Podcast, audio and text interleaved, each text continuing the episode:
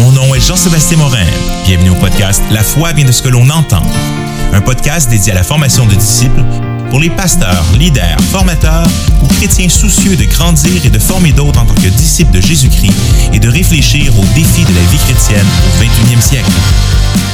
Alors bonjour à tous et bienvenue à ce nouvel épisode de La foi vient de ce que l'on entend. Mon nom est Jean-Sébastien. Ça me fait un grand plaisir de vous retrouver encore une fois cette semaine. Donc, cette semaine, une, euh, un sujet, euh, les cinq responsabilités de l'Église locale. Euh, je trouvais que c'était un bon temps pour réfléchir à un sujet qui est vrai en tout temps, c'est-à-dire de tout temps, c'est quoi les cinq responsabilités de l'Église locale? parce que souvent, même, bon, avec mon mon désir de parler d'être toujours en mission, d'être missionnel, c'est vraiment euh, quelque chose qui est proche de mon cœur. Vous le, vous le savez à force d'écouter ce, podcast ou d'aller sur notre site missionnel.org puis de lire les, les, articles ou les vidéos. Mais il y a une dimension où c'est pas le seul aspect qui est important pour une église d'être en mission parce que ce n'est pas la seule chose que le Seigneur nous demande. Et alors qu'on se retrouve en situation de déconfinement, euh, la question de dire, mais c'est quoi le but de l'Église? C'est quoi, euh, c'est quoi les responsabilités que l'Église locale a? Je pense que c'est un bon moment de se poser ces questions-là. D'autant plus que ça fait deux ans. Ça fait quand même deux ans qu'on ne vit pas l'Église de la façon euh, idéale, ou même, on pourrait argumenter qu'on n'a jamais vraiment vécu l'Église de façon tout le temps idéale, mais on se comprend de dire qu'en bout de ligne, ça fait deux ans qu'on vit l'Église vraiment d'une façon incomplète on, le vit à distance, on est quand même vraiment choyé de la euh, présence de la technologie. Bien qu'un frère me partageait encore hier combien il était inconfortable avec tout l'aspect Zoom ou technologie qui est euh, lié à celle-ci. Ah, eh bien, donc, dans ce sens-là, euh, on peut remercier Seigneur d'avoir eu cette technologie-là. On aurait été dans un autre siècle, on n'aurait pas pu se rencontrer euh, en Zoom ou à distance comme ça, on aurait vécu la pandémie d'une façon qui est assez différente. Mais quoi qu'il en soit, maintenant qu'on commence à se déconfiner de nouveau, quelles sont les responsabilités d'une Église, peu importe l'époque ou peu importe le temps dans lequel nous nous trouvons? Eh bien, j'aimerais vous suggérer en tout premier lieu que le premier mandat de l'Église, c'est d'adorer Dieu. Aime Dieu de tout ton cœur, de toute ta force, de toute ton âme, de tout ton esprit, de toute ta pensée, de toutes tes tripes. Comme j'aime bien dire, aime Dieu comme euh, le, fan le plus fini du Canadien. Euh, généralement, quand quelqu'un aime le Canadien, à part si vraiment il est pourri, là. Mais si quelqu'un aime le Canadien, il y a surtout dans les séries, il y a le t-shirt, il y a le jersey, il y a les drapeaux, il y a euh, tout vient avec. Et donc, on aimerait euh, aimer Dieu de la même manière. Et donc, imaginez qu'une gang de personnes qui aiment Dieu, qui se rencontrent ensemble, ça ressemble à une gang de fans du Canadien qui capotent euh, en Coupe Stanley. Parce qu'on a raison de capoter, parce que notre, notre Dieu est victorieux, notre Dieu est vainqueur, notre Dieu est le créateur, notre Dieu est celui qui est venu nous acheter euh, notre salut. Euh, c'est celui qui est venu acquérir son Église, écraser le diable, écraser les puissances des ténèbres, nous donner la vie éternelle. Donc, on a vraiment beaucoup de raisons euh, d'adorer notre Dieu.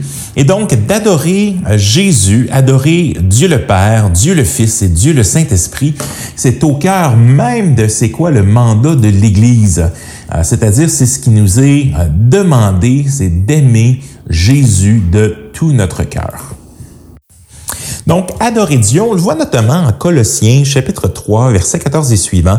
Mais par-dessus toutes ces choses, revêtez-vous de l'amour qui est le lien de la perfection, et que la paix de Christ, à laquelle vous avez été appelés pour former un seul corps, règne dans vos cœurs et soyez reconnaissants.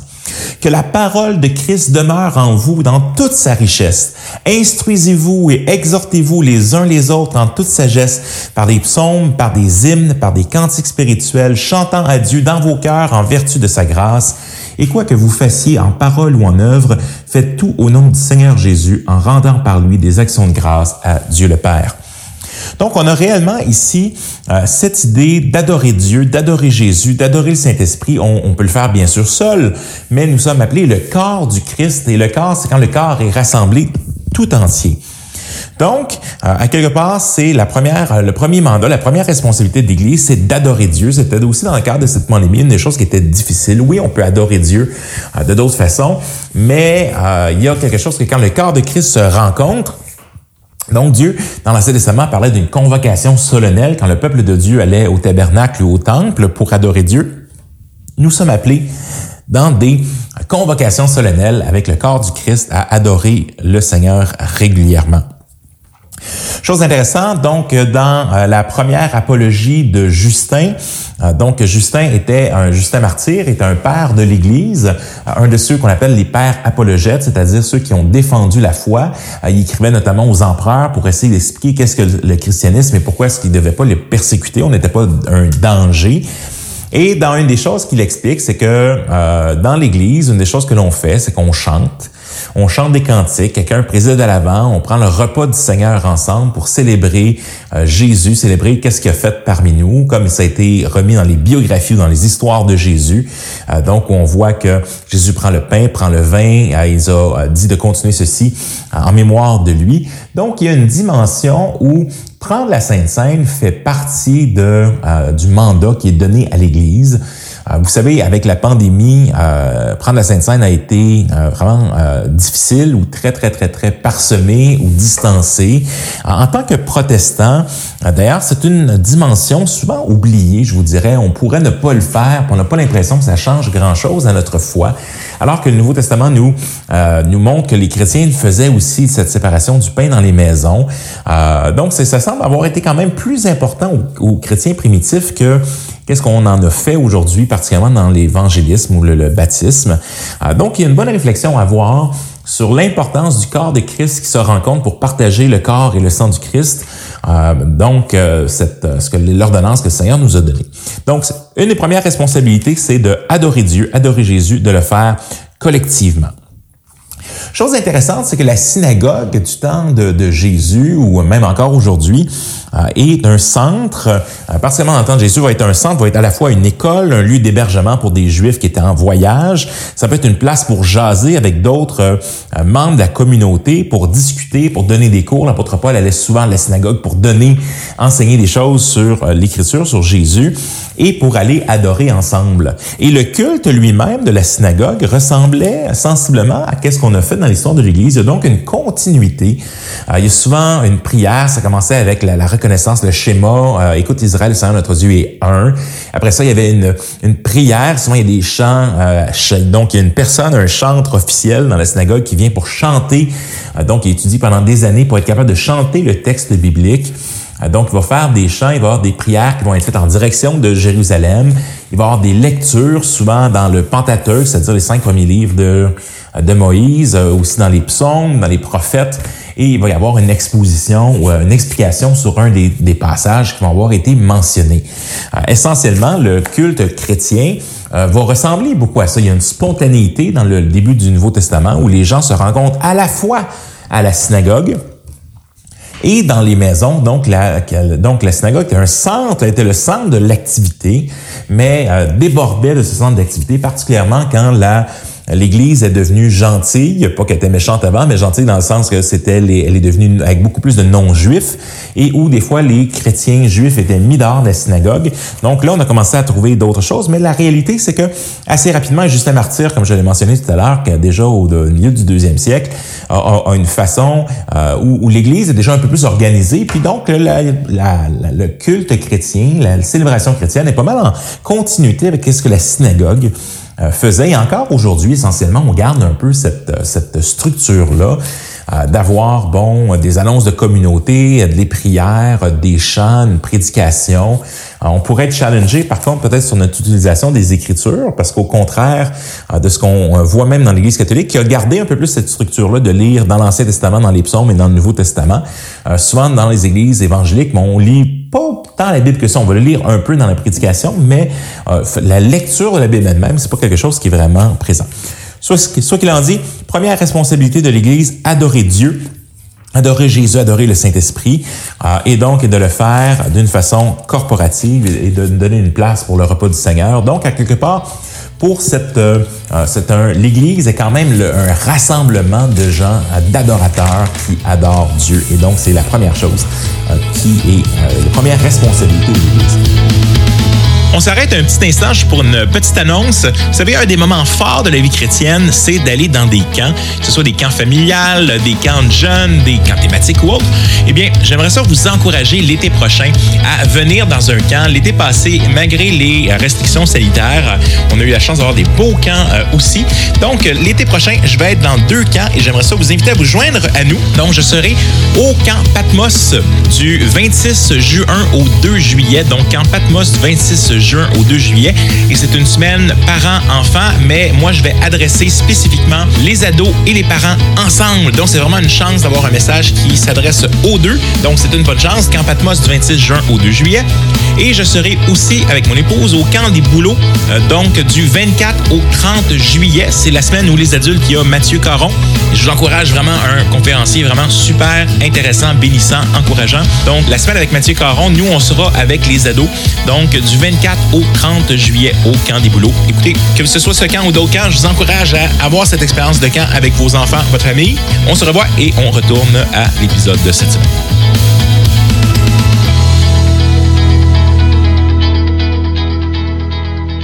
Deuxième responsabilité de l'Église, c'est les relations ou la communion fraternelle. On l'a vu dans Colossiens 3, euh, partie verset 16, que la parole de Christ demeure en vous en toute sa richesse, puis instruisez-vous et exhortez-vous les uns les autres.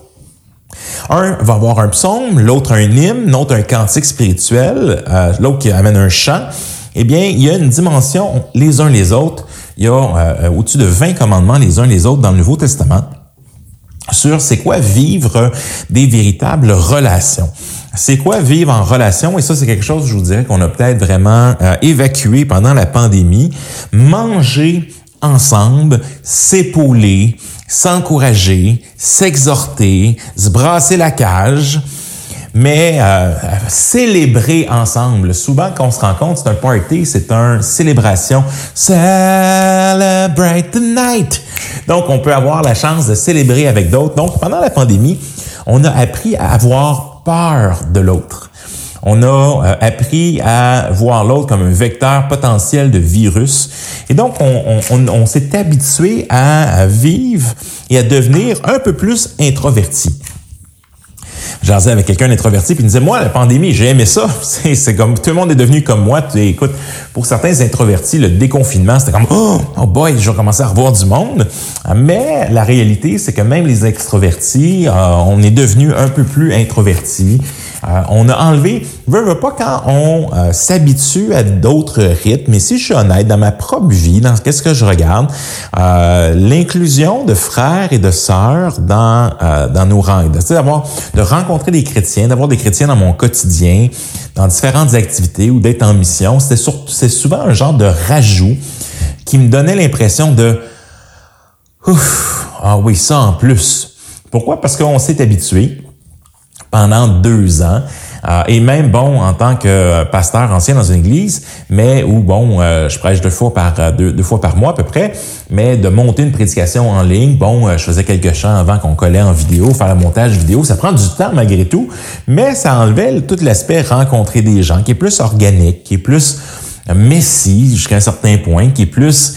et, mais Dieu a créé l'Église pour que ce soit ça, pour que des gens qui s'entendent pas toujours soient capables d'être ensemble. Vous savez, des fois, on idéalise la famille des autres. Ah, lui, si j'avais sa famille. Ah, puis lui, c'est sa famille. Mais la réalité, c'est qu'on choisit pas sa famille. De la même manière, on choisit pas non plus sa famille spirituelle. Bien que des fois, en bout de ligne, on finit par choisir sa famille, parce que des fois, on change d'église, euh, on change de communauté. Mais la réalité, c'est qu'il y a un apprentissage à vivre avec notre famille spirituelle. Il y a des gens qui tapent plus ses que d'autres. Il y en a que tu n'es pas capable de sentir. Il y en a d'autres que tu apprécies beaucoup. Il y en a d'autres qui euh, sont des bons amis, etc. Mais la réalité, c'est qu'on est une gang qui apprenne à, à jouer, à travailler, à servir ensemble. Et c'est le plan de Dieu que de mettre ces gens-là ensemble pour grandir. Alors, un des défis, donc, premier but, euh, c'était adorer Dieu. Deuxième, c'est la communion fraternelle. Euh, et donc, de grandir ensemble. Et en se remettant en question en ce moment qu'il va falloir récupérer cette dimension-là dans euh, post-pandémie maintenant, mais avec euh, peut-être un challenge aux gens qui n'ont pas ces petits groupes-là. Donc, quand je parle d'être missionnel, souvent, il y a une grande partie de ça, c'est d'être dans vivre l'expérience chrétienne dans des petits groupes, parce que des choses qu'on peut pas vivre dans, dans, l'expérience chrétienne dans le grand groupe. Et, donc, euh, il y a des chrétiens qui ont jamais vécu cette expérience-là d'être dans des petits groupes aussi. Donc, mais je vous encourage fortement, si vous m'écoutez, à profiter maintenant qu'on se déconfine pour dire, OK, dans quel petit groupe est-ce que je vais m'investir? Troisième responsabilité de l'Église locale, accompagner les croyants dans les grandes étapes de la vie. Euh, c'est une responsabilité particulièrement euh, des anciens, des pasteurs, mais quand même, c'est un des rôles de l'Église, un des rôles pastoral. C'est quoi les grandes étapes de la vie? Euh, il y a la naissance, donc la naissance de la venue des enfants. il y a le célibat, l'adolescence, l'enfance, le deuil, la retraite, des fois la retraite est un deuil, la vie active, donc les dépendances, la gestion des finances. Il y a des grandes étapes dans la vie et euh, à quelque part, c'est d'accompagner les gens au travers ça. Puis, ce qui reste de l'Église, c'est les gens. Puis, euh, des fois, on passe tellement de temps à réfléchir le futur, puis à réfléchir ci, puis ça, mais la réalité, c'est de prendre soin des gens et particulièrement si on, développe, et c'est un des points euh, prochains, si on développe des leaders, c'est pour prendre qu'il y ait plus de gens qui puissent prendre soin des gens. Et donc, c'est d'accompagner les gens dans ces grandes étapes de la vie-là, parce qu'on prend pour acquis que les gens savent comment passer au travers de tout ça, mais dans la réalité, euh, c'est important de pouvoir les accompagner. Puis peut-être que l'Église donne des, puisse avoir des cours, des petits groupes sur les différentes étapes de vie euh, ou difficultés de vie pour aider les croyants justement à grandir. Quatrième responsabilité, euh, d'ailleurs, non, une chose avant, euh, troisième, avant que je passe à quatrième, là, parfois on oublie que euh, l'aspect d'accompagner les croyants dans les grandes étapes de la vie, particulièrement dans des implantations d'église ou particulièrement quand on veut être missionnel. Euh, ce qui arrive, et je peux le dire en, tant qu'implanteur d'église, euh, ou que souvent, et je l'avais dit, même je me rappelle dire aux gens, je dis, écoutez, moi je vais être avec vous euh, à l'extérieur de l'église, suivez-moi, venez avec moi, si je vous demande quelque chose, c'est que je vais le faire. Et donc, pour moi, c'était une façon de dire, en tant qu'implanteur, on va être sur le terrain, on va être dans la ville, on va être dans la communauté. Come with me if you want to live. Come with me if you want to live. Et, et en bout c'est chouette, sauf que ça fait que si, le, si une église n'a qu'un implanteur, il y a euh, la chance euh, que les gens ne soient pas pris en charge ou que les gens ne soient pas accompagnés, d'où l'importance d'avoir une diversité de dons et de leaders. Euh, l'implanteur et, ou le rôle de l'implanteur de l'évangéliste en bout de ligne est vraiment fondamental. Puis on a besoin de, de, se garder. Et si on ne met pas de façon intentionnelle un, regard ou une volonté d'être missionnel puis de rejoindre la communauté, d'être en mission, eh bien, ça arrivera tout simplement pas. Mais euh, accompagner les croyants sont quand même, est quand même un des rôles principaux de l'Église parce que que ton Église soit en mission ou pas, tu as des gens autour de toi que le Seigneur a confiés dans ta bergerie qui essentiellement euh, ont vivent leur vie et ont besoin d'être accompagnés au travers de ça. Fait que c'est pas, euh, on pense des fois que ah ben là si je ah, je vais m'occuper des gens d'église, je peux pas être en mission. Non non, mais c'est parce que t'occuper des gens d'église, c'est une partie, c'est une des responsabilités de l'église locale. Et donc il faut pas voir un ou l'autre, c'est c'est un et l'autre. Et c'est de ne pas négliger un de ces aspects par rapport à un autre aspect. Quatrième responsabilité de l'Église locale, former des disciples et former des leaders. Euh, donc, on aura une autre prédication, là, euh, pas une prédication, un autre podcast euh, qui viendra bientôt sur comment est-ce qu'on forme des leaders dans l'Église locale, comment est-ce qu'on fait ça. Mais pour l'instant, je souligne que c'est important, une des responsabilités de former des disciples, faire former des leaders. On va le voir dans la grande commission que Jésus a dit, faites aller dans toutes les nations, faites des disciples. L'apôtre Paul va dire ce que tu as vu, ce que tu m'as vu de, en présence de, et enseigné, ce que j'enseigne en présence de nombreux témoins, toi confie-le à des hommes capables qui sont capables de l'enseigner à d'autres, qui vont l'enseigner à d'autres. Donc, il y a un aspect où on doit former des leaders de façon intentionnelle. Former des disciples qui vont devenir quoi? Matures. À quoi? À la stature parfaite de Christ, c'est-à-dire qu'on va les amener, on les passe d'enfants de, de la foi à des adultes en Jésus-Christ. Et ça, c'est un des rôles de l'Église locale, donc d'amener tous les croyants à devenir des adultes spirituels et de l'autre côté, de dénicher au travers ces gens-là des leaders ou des gens que le Seigneur va appeler pour prendre soin de d'autres. On est tous appelés à prendre soin de d'autres disciples, mais il y a des gens qui sont appelés à être un leader et qui avec une responsabilité plus grande. Donc, quatrième responsabilité de l'Église, faire des disciples, former des disciples, faire et former des leaders. Et de le faire de façon intentionnelle. Souvent, on passe à côté parce qu'on le fait de façon accidentelle et souvent les pasteurs vont... Euh, et pour moi, c'est pas normal, je veux dire, euh, et je l'ai vu en, à quelques reprises où, euh, des fois en tant que directeur de région, des choses comme ça, où une église a eu le même pasteur pendant des décennies, mais il n'a pas formé aucune relève. Puis là, ils sont l'église est surpris qu'il y a personne pour prendre la relève ben c'est parce que le pasteur n'en a jamais formé, puis il n'a pas formé de leader, il s'est pas reproduit dans d'autres. Euh, et donc, c'est un, euh, c'est vraiment un point important, c'est une des responsabilités données aux anciens, euh, aux pasteurs, aux leaders, de former d'autres leaders, de se reproduire. Et cinquième et dernière responsabilité de l'Église locale, c'est d'être en mission. Euh, donc, cette, euh, si on n'est pas en mission, il y a assez de mes podcasts qui sont sur cette euh, dimension d'être en mission. Vous pouvez aller voir l'épisode 2 notamment, là, être missionnel, qu'est-ce que ça veut dire, qu'est-ce que ça veut dire, ou un autre 35 idées pour être missionnel. Donc, l'idée d'être en mission, c'est qu'en allant, soyez en mission, en allant, faites des disciples de toutes les nations, c'est que ce soit euh, c'est le grand mandat que Jésus a donné à l'Église. Donc, aime Dieu de tout ton cœur et ton prochain comme toi-même, comme j'aime bien dire, aime ton voisin comme toi-même. C'est les deux grands aspects euh, et donc, entre les deux, dans ça, dans Aime ton prochain, tu as à la fois le prochain qui est en relation avec toi dans l'Église, puis ton prochain qui, que tu connais pas encore, puis qui est dans qui est non-croyant, puis qui a besoin d'entendre parler de l'amour de Dieu. Fait que dans Aimer Dieu, puis aime ton voisin, aime ton prochain, aime ton frère, ça englobe les cinq responsabilités qui sont données. Si nous ne sommes pas en mission, nous n'accomplissons pas la mission complètement la mission que Dieu nous donne.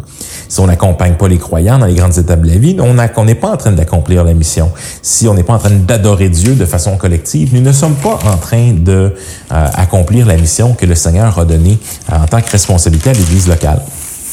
Alors, adoration, relation, accompagner, former, et être en mission.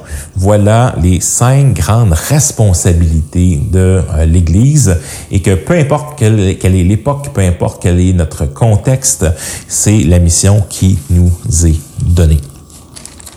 Alors, euh, quelques mots avant de se quitter sur, euh, dans ce contexte de pandémie, où on revient, vous savez, il y a des habitudes, euh, l'habitude de bon faire autre chose le dimanche matin, euh, ou l'habitude de ne bon pas inclure dans sa semaine un moment pour que ce soit rencontrer les autres leaders du groupe, ou que ce soit d'avoir un petit groupe. Donc, c'est de comment est-ce que je vais repenser maintenant mon horaire, faire une pause, puis dire, OK, Seigneur, comment est-ce que j'inclus ça? Parce que c'est quelque chose de fondamental et qui fait partie de la vie et que je veux qu'il fasse partie de ma vie que de faire partie d'une communauté où il y a des relations chrétiennes authentiques. Alors, c'est mon défi pour vous de dire, assieds-toi cette semaine et dis, OK, déconfinement, comment est-ce que je rajoute euh, une dimension, un, de, que je remets la dimension d'adoration euh, communautaire dans, dans, dans, tout ça, mais comment est-ce que je rajoute la dimension relation, communion fraternelle dans, euh, dans cette équation-là, formation de disciples? Est-ce que je suis soit en train de les former ou est-ce que je suis en train de former quelqu'un d'autre? Est-ce que j'utilise les occasions, des rythmes de vie euh, de ma vie pour euh, euh, parler de Jésus à d'autres? Donc, dans, cette, dans, cet ensemble de choses à considérer ensemble, je vous invite à vous asseoir, regarder votre horaire, discuter avec votre conjoint, votre conjointe sur comment remettre les priorités à la bonne place. Que le Seigneur vous garde. On se retrouve la semaine prochaine pour un prochain épisode de La foi vient de ce que l'on entend. Missionnel.org est un site de ressources pour la formation de disciples. Vous y trouverez des articles, des vidéos, ce podcast, des livres, des e-books et bien plus encore.